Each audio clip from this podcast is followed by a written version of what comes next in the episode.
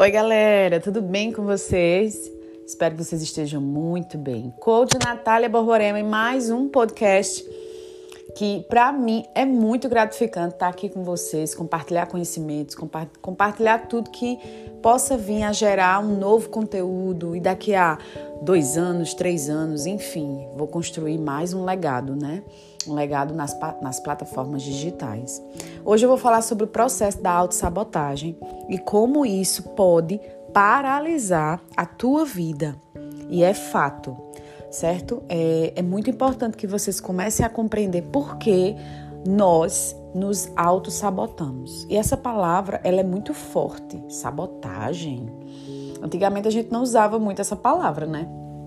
Mas com a mudança da performance, com a mudança do mercado, com a mudança da tecnologia, as coisas vão sendo muito conectadas, muito envolvidas. Existe aí uma conexão muito forte. Então, assim, a sabotagem ela vem para um processo de tirar você do que é do seu propósito. É um caminho que você tem que percorrer, mas a própria sabotagem não deixa. Porém, contudo, a sabotagem quando ela é externa, você ainda consegue observar, você consegue mudar de rumo, né? De rota, você consegue dizer fulano, eh, tirar fulano, tirar cicrano, tirar coisas que estão te impedindo de crescer. E quando a sabotagem vem de si, essa daí eu acredito que seja a mais desafiadora, que é você ter e observar que você mesmo se auto-sabota. É aquela história, né? De dizer assim, eita, eu preciso economizar dinheiro. Mas aí sua mente condiciona algo. Aí você diz, não, hoje eu, hoje, hoje eu não vou poder gastar tal. Aí acaba que você gasta. Ah, eu preciso malhar. Ah, não, mas se eu botar o despertador para tantas horas, não vai ter problema nenhum. Então, no final das contas, você vai ver que tudo seu é na metade. E você vai observar que na frente, lá na frente, quando você tiver um pouco mais maduro ou mais madura, enfim, com um pouco mais de conhecimento e sabedoria, você vai entender que você mesmo se auto-burlou, fez com que espoldasse é, processos, fases da sua vida, da sua carreira profissional.